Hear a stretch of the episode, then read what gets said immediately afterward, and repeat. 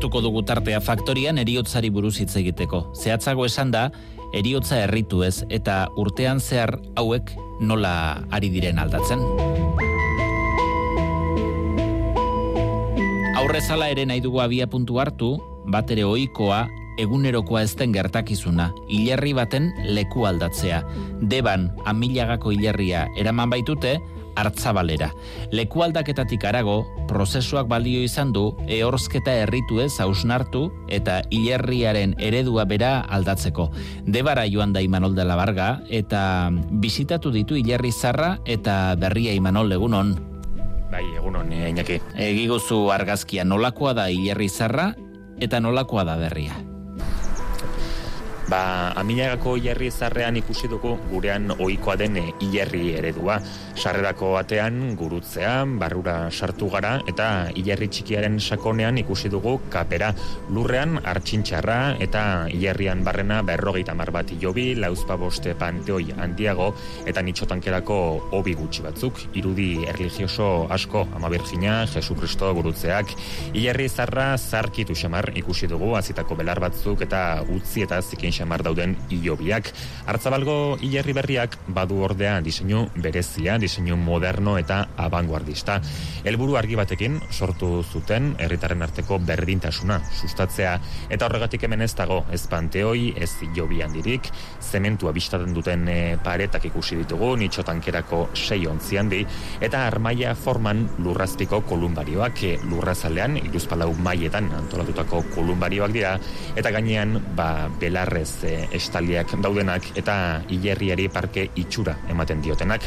Kanposantu zarrak ez bezala gainera, honek badu agurretarako eta behiatoki tankeran erabiltzeko aretoa. Hilerria laikoa da eta ez dago hemen gurutze edo simbolo erligiosorik. Senitarteko bakoitzak eskubidea badu inskripzioaren ondoan nahi duen eh, simbologia erakusteko eta honezkero alaxe ikusi ditugu inskripzio gutxi daude momentuz, e, gorpuzki gutxi, baina gurutze batzuk bai ikusi ditugu izen horien ondoan. Prozesua ordea, Imanol, izan da polemikoa, gora bera dezente izan dira, eta azaleratu dira zenbait zenitartekoren kezka gainera. Hilerri zarraren egoera erdigunetik ateratzeko beharra eta etorkizunean egin asmo den proiektu urbanistikoa horiek dira hilerria aldatzeko arrazoi nagusiak. Udalean galdera eginda azaldu diguten duela hogeita bost urte planteatutako proiektua dela lanak aurreko legealdian beste udaltalde bat debarren agotxa udaltaldea alkatetzen e, zela, orduan hasi zirela lanak, zenbait eh, senitarteko plataforma batean batu dira eta bilerak egiten ari dira. Eta horien izenean hitz egin digu Xavier Carrilek e, kexa nagusia da hilerri batetik bestera ez direla panteoi eta jobiak aldatu. Panteoia daukagu, familiak, e, nire amak eta izabak erosi zuten mila bederatzireun da laro geita sortzian. E, ni izan itzan udaletxean ondala lau bost urte e, jakiteko. Ze, ze pentsamendu zeukaten e, norrekin egiteko. Eta junitzan, ba hori, udaletxera galdetzea iaze gertatzen. Ta orduan galdetu ziaten iaze nahi nuen. Ia nahi nuen dirua edo panteoi berri bat hilerri berrian. Eta esan ziaten, bueno, orduan deituko ziatela, da oindala bosturte esan ziaten inok ez ditu. Da oin enteratu gea eh, nahi dutela kendu, baina zeati ni propiedade badaukat. Hori gure familikua da. Udalak esan diguna da panteoi horiek sekula ez direla elizarenak izan eta beraz ari elizari erositako emakidak ez direla sekula ofizialki erregistratuta egon eta horren aurrean udalak ba ezer gutxi egin dezakela. Familiartekoak elkarrekin nobiratzea, hori ere eskatu izan dute senideek, diotenez prozesuan zehar hori ere ez delako bermatu, udalak hartu du kompromisoak ezka horri erantzuteko, eta familia kolumbarioak ere ikitzeko kompromesua hartu du. Salatu dute senidetartekoek prozesua gardentasunik gabe, egin duela udalak, bat ere informaziorik ez dutela jaso, eta bilera eskariei entzungor egin diela. Gauzak argi biardia egin, argi. Eta ni nahi dut, e, esplikazio bat. udal taldeak azaldu digu hilerri berria prozesu parte hartzaile baten e, emaitza izan dela eta ukatu egiten dute gardentasun e, falta, entzun direla kexa eta eskariak eta informazioa luze zabal jasotzen duen aldizkaria ere zabaldu dela herrian, hori ere esan digute, senide kordea arartekora jo dute laguntza eske.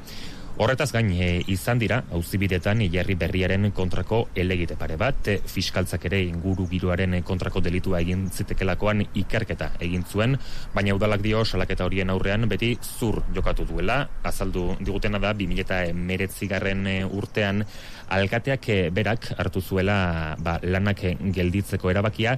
Eta ostean eh, berme guztiekin eta udaleko osoko bilkuran adostu zutela lanekin aurrera egitea. Guk eh, herritarren artean egintuko galdera, hilerri aldaketaren inguruko galdera, ea zein iritzi duten galdetu diegu, eta egia esan ba, denetariko iritziak.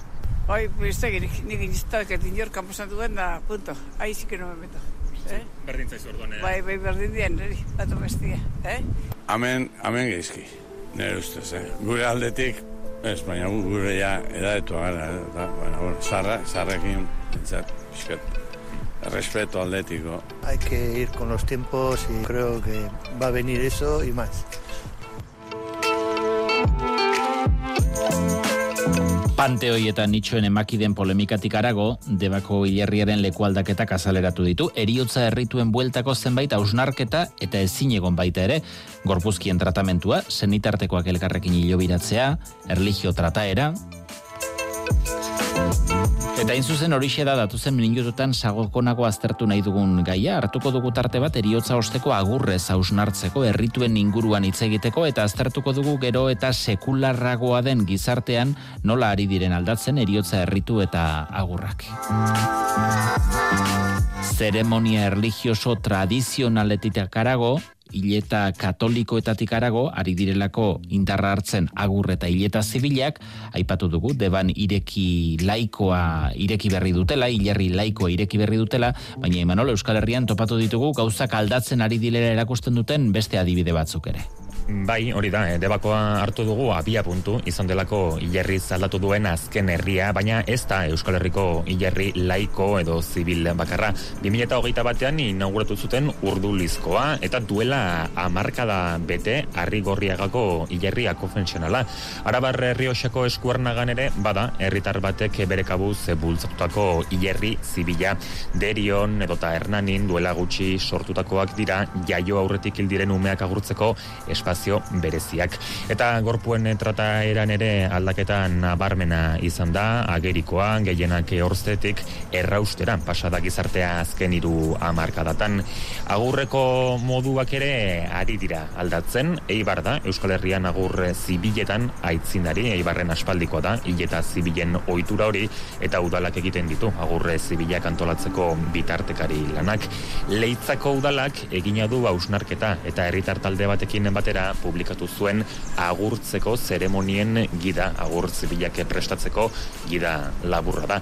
Aipagarria, dolu prozesuan ematen ari den aldaketa, tabua hautsi, dramatismoa kendu, eta gero eta gehiago dira doluaz, minaz, e, saminaz e, hitz egiteko ekimenak, akaso sona handiena hartu duena Death Cafe deiturikoa da.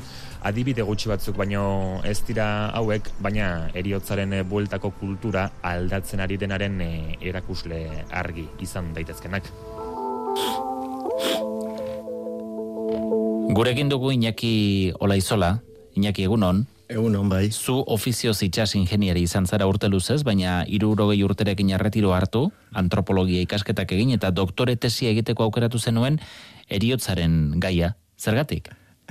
ez dakit, ez dakit bueno, gauza batzuk edo gertatzen dira, hola txiripas ere gertatzen dire, eh, nik. Baina eriotzarekiko interesa zerbait egatik bazen ba, ba, ez, hola interesa pertsonala baizik, e, gai interesantea bezala, eh, antropologiak beti da nik ikertu du, ba, eriotza eta eriotza, eriotzarekin lotuta dagoen ba, da, gauzoiek eta osartu nintzen eta gertatzen da moduan ba, zenbait eta gehiago sartu ba, gustorago eta hor jarraitu edo bai. Hmm. E, gaur eriotzaren inguruko herritu eta ohituren inguruko azterketa egiterakoan abiatu gara debako hilerriaren kasutik, e, kasu berri bat delako, kontatu dugu hilerri berria egin dutela, hilerri berri laikoa dela eta hasi direla gorpuzkiak batetik bestera leku aldatzen, okerrezpanago ikusi dituzu hilerri horiek zu bai zarra eta bai egin berri duten hori. Bai, bai, bai. Eta bai, joan dana gota biak ikusi ditut bai. Eta ze impresio eragin dizute? Ba, ba nire ustez biak, biak eskasak dire, eh? bi, bi, biak eskasak. Eh? Gu, eh, men Euskal Herrian ez dako gu, la hildakoekin edo ez dako gu harreman erresik. Eh? Ez dakigu, eh, zer egin. Eh? Berala lurra ematen diegu, ba, behar, da, behar dan eh, euskalo, eh, bakoitzaren iritsia, baina ba, ez, ez dakigu, eh, hilakoekin zer zer egin. Gero, ba, nasketa hundia dago ez batzuk, ba, sinistun direla, sinistun direla, beste batzuk ez, ordun ba, eredu bakarra ez daukagu ez zertan, eh, eta eriotza kasuan, eta eta ez da. Eh. Geosta gehiago da personalizazioa, eh, eta familia bakoitzan, edo pertsona bakoitzak, ba, Orduan, juten gehan, eh, nire esperientzia da, ba, punta batetik edo mutur batetik bestera jutea pasatzea, baina ben, pizpas batean, ez? Eta eriotzarekin, eta lurra ematearekin, eta edo ertzarekin edo ba, gauza berdina gertatzen da gai. Mm. Diozunean punta batetik bestera joaten garela epe laburrean da, e, orain arte historikoki izan ditugun errituak bai. ordezkorik izan gabe edo behar bezala usnartu gabe alboratzen direla esan nahi duzu? Bai, e, famili batean ba, batzuk e, eriozari edo e, errituari ba, ematen dute garrantza ikaragarria. Beste batzuk entzako berriz, bada oso gauza simplea. Hor, aldea da, e, sinizdun izan edo, e, edo, edo ez izan. Ez? Orduan, trascendentzia punturi daukasun, daukasun, daukasunean edo ba, orduan ba, eriotza eta erritua ebihurtzen da oso gauza importantea. Eh? Ez daukasunean sinismen hori edo batzuk, eh, pertsona asko, pensatzen dute ba, eriotzakin puntu bukatzen dela, eh? ja, ez da hola besterik. Eh? Eta orduan, ba, pentsan molde ba, ezberdinak, eh? batekoa izan edo bestekoa izan, ba, zeharo ezberdina dire, eh? askoentzako, hiltzarekin dana bukatzen da, eta ez dute zeren beharrik izaten. Eh? Nik, hola, landa, egin dudan landa lana, eta batzutan, ba, zuz, nek zen eko zenduke, nola neko zenduke, eta erantzun, oza, askotan, edo, indiaten, mandiaten erantzuna da, nik, nire grupoekin, bertan ustea, ezer, mer, merkeena dala, dena, eh? merkeena dena. Eh? Horrek zer ikusia ez dauke, ba, sinizdun eta beste, gero beste bizitza dagoen, ba, pentsa molde horrekin, ba, zer ikusia ondirik, ondirik ez dauke, zer ikusirik ez dauke, ez berdine da. E, sinesmenak eta sinesmenarekiko e, atxikimentuak aldatu direla hori ageri agerikoa da, baina agur errituak naizta sinesmenik izan ez, e, zaizu iruditzen e, badaukala oraindik ere jende askorengan pixua eta agur egiteko moduan asmatzeak badaukala geroko prozesuan garrantzia. Haundia, haundia, eh, haundia.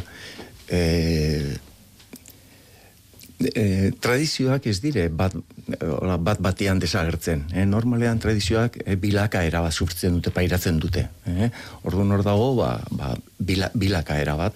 E, garai baten, ba, importantea edo zena, ba, egun, egun, balen, lehen esan dudan hori ez, gehoz da partikularizatuagoa dala. E, aldaketa hundia, bai, garrantzia dauke ikaragarria, erritu guzia daukate garrantzia eh? Zatik dana daukate misterio txusati bat, ez? Eh, zer dagoen, hor, beldur, badago beldur puntu bat ere, eh? batzuentzako, bestentzako ez, eh? Eta hortan gare, eh? horri, ba, horri, hori, hori menderatzen, edo, eh? eta familia bakoitzan, ba, izti, nire pixka bat, hor, debako edo, eh? gai hori kontatuta, nik aspaldi da nik, eh? ikasi nuen nola gero ere mantentzen dan e, familien arteko edo e, politika aliantzaz bezala. Eh? Ilondoren ere hori mantentzen da. Eh? Orduan ba, nik debako aldaketa hortan edo puntu, la, eh? puntu nagusi bada eh, nola familiko, eh, ak, eh, familiko ekola, eh, da, lehen, egiten dan modura edo hain arte egin dan modura danak batea edo nik hor oso liburu interesanta da Simón de Beauvoirrek idatzitakoa ez eh? eh? una muerte muy dulce edo eta bere amaren historia kontatzen du eta nola, hor asaltzen beak asaltzen ditu, Simón de Beauvoirrek asaltzen ditu, ba, bere, ama, bere amak nola inola zeretzuela nahi, eh? Enterratu izatea, ba, bere gizoneko eh, familikoekin edo hor politika alianzaz, eh, hor hor nausia mantentzen dire, eh? Bizirik euden tradizioak ba mantentzen die, mantendu nahi ditugu. Eta hilerri batean horretarako aukera ematen du baldin eta panteoiaen e, kulturari bai. uste baldin bazaio, ezta? Bai, baina berdintasuna de oso valor importantea da, oso valor importantea ordunik ondo txukun ikusten dut eta ondo ikusten dut eta eta ba, hmm. ba txandak, txandak haitzen momentuan, ba, tokatzen lekuan, claro, hori, hori ere, ba, claro, bai, hasieran azpimarratu dudan hori, ez, sinizdun zera, nala ez, eta, hmm. eta zeharo ezberdine da, eh? nondik abiatu, eta zeharo, eh? imposiblea da, eh? elkarrizketa bat, sinizdun batek, eta sinisten ez duen, eh, batekin edo eh, egitea. Hmm.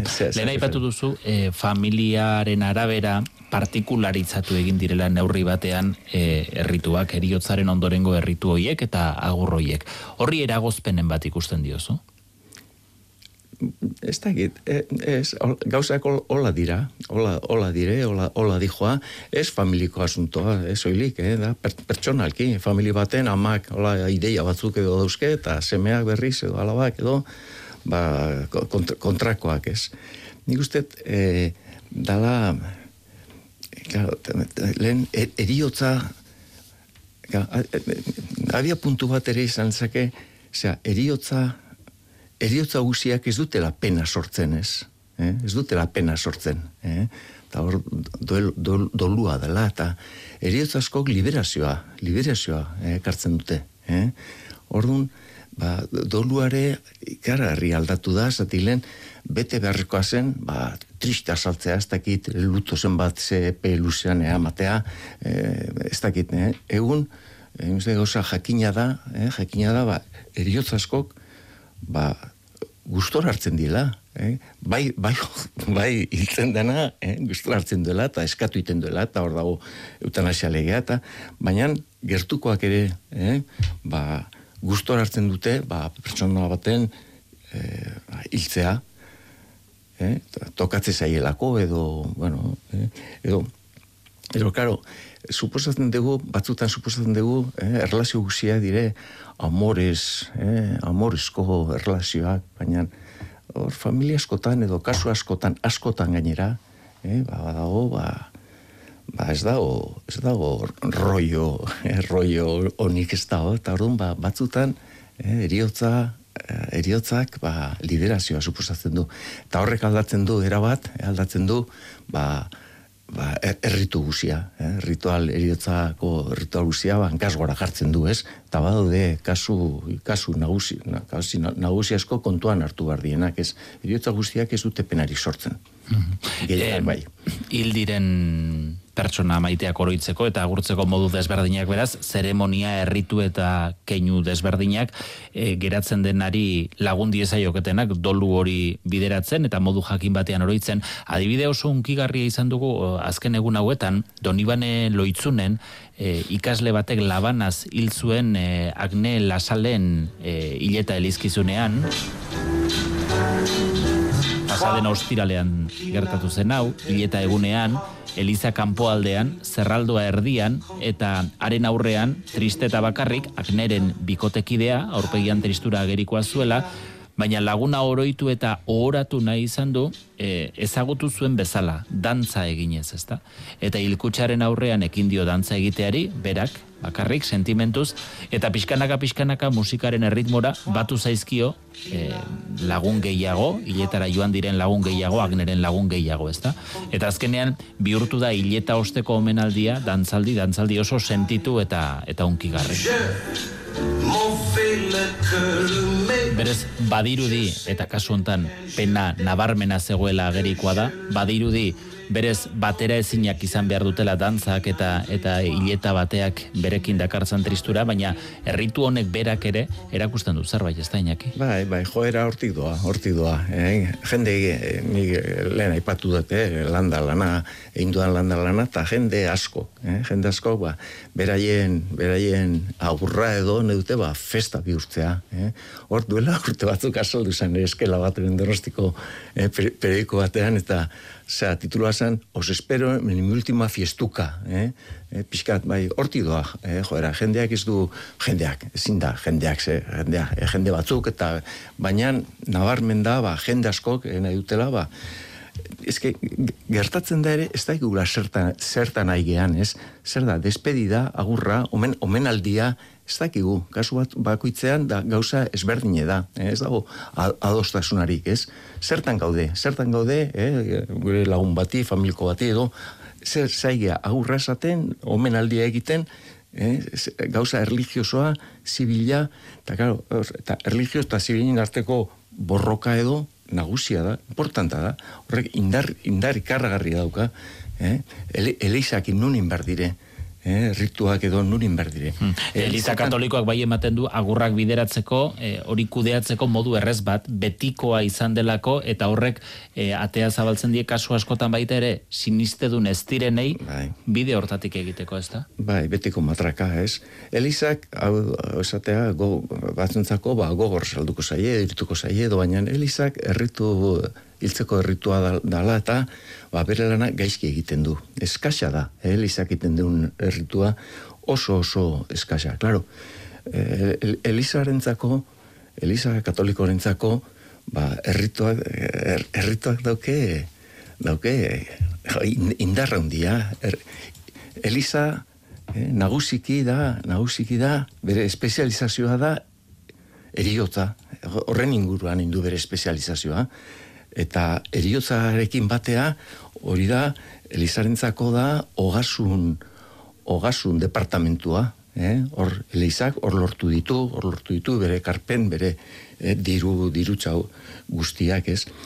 baina egun ba, Elizak ez du bere lana hon egiten gizarteak ez du hori eskatzen, eskatzen ditu beste, beste forma berri batzuk eta Elizaki, Elizakin zer egin hor, guk antropologian ikasi gendun, eta gauza jakina da, nun egin bar diren errituak ez, eta hori zailkapen errez bada, ba, lugares eta no lugares, eh? horrek dauke antropologiko, zentsu antropologiko nagusi bat ez, lugares eta no lugares, lehen garai baten, lugaresan, lugares, lugar, leku, eh, aproposak edo, elizak, eta eliza solik. Egun, die futbol zelaiak, ez dakizen mendi punta, ez dakizen eh, herri txiki bat, ba, bakoitza doke beste, eta orduan, lugares eta no lugares, baina hor sortzen da ere, hor sortzen da borroka edo, eh, ausnarketa eh, sakon bat, orduan, eh, bastertu inbar ditugu zinez dun, ez gehanok edo, bastertu inbar dugu Elizak, Eliza zer da, lugar, no lugar. Nik uste Eliza,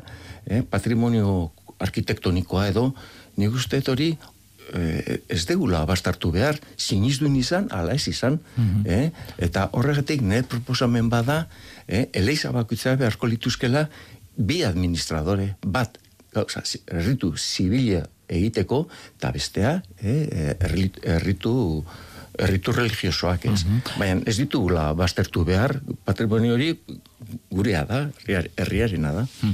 E, errituen hilotorengo erritu buruzari gara eta erritu zibila izere baitartean, jaso nahi dugu, miren legorbururen testigantza, joan zaizkio inguruko hainbat zenitarteko eta hileta edo agur katoliko edo erligiosoekin ordezkatuta sentitu ezarren, berak sentitu du beharra zenitarteko horiek laguntzeko, eta momentu horiek gogoan, e, amaren agurrean argi izan zuen berak, e, alakorik etzuela nahi, e, elizkizun otzik etzuela nahi, eta berak hitza hartu zuen. Hortik aurrera joan zaizkio, senarra, lagunak edo eta bere buruaz beste egin zuen iloba, eta horien guztien agurra prestatu du legorburu. Hitza hartu nuen, bai e, tanatorioan errausterakoan, eta gero errautzak zabaltzerakoan.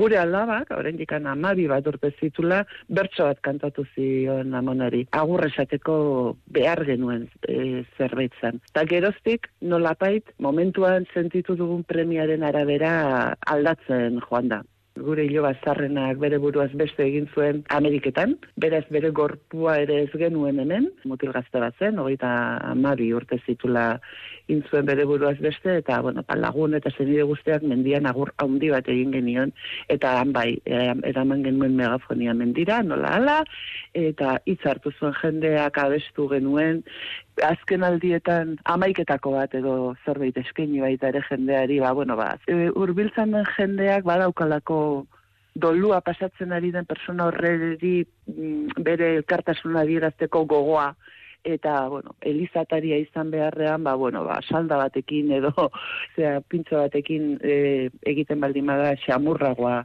delako, eta kantari egin izan dugu behin mailan gehiagotan, ba, bueno, ba, ilzaigun persona horrek berezik emaite zuelako kantatzea erligiosoa izan gabe esan digu legorburuk, hileta katolikoekin, hileta erligiosoak, orain arte modu dolu moduekin ez direla ordezkatua sentitzen, baina agurrerako behar hori beti egon dela present. Nik esaten dut aurreko e, belaunaldiek eduki dutela oso eraikia agurra nolakoa behar zuen. Zenbat egintzako dolua, lutoz jantzita zenbat denbora egon behar zenuen, dena zaukaten oso oso eraikia.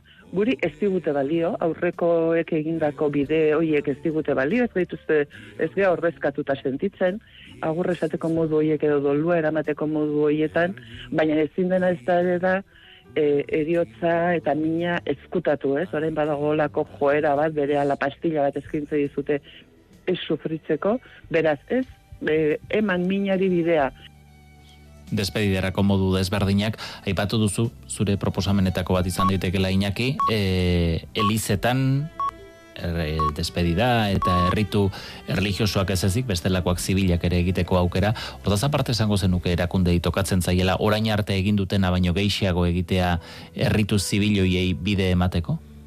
Bai, bai, nik gustuko ikus, oza, beharrezko, beharrezkoa da, ea, hor aldaketa datorrela edo etorri dala hori hori garbi, garbi da ez.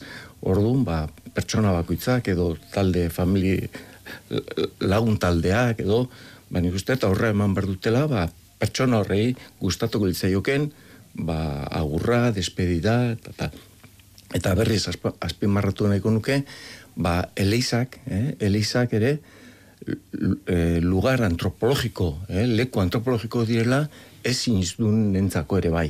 Eh? Eta eh, eh, ber, berriz eta az, azkenik ez, aipatuko ez, eh, eindako landalanean, eta tipo batek, zatezian, eh, na- naparra santea, eta zatezian, jode, inaki, ez que, ni ez, ez, ez dut ezertan sinisten, ezertan, eh? ez, ez de sinisten, ba, ez que ne- nere herriko, eh? nere herriko liza da, hostia, zatezun, nere herriko liza ikaragarria da, orduan, nahi eta nik sinistun ez izan, ni nahi dut nere funerala, nere agurra edo, nere herriko eh, elizan egitea.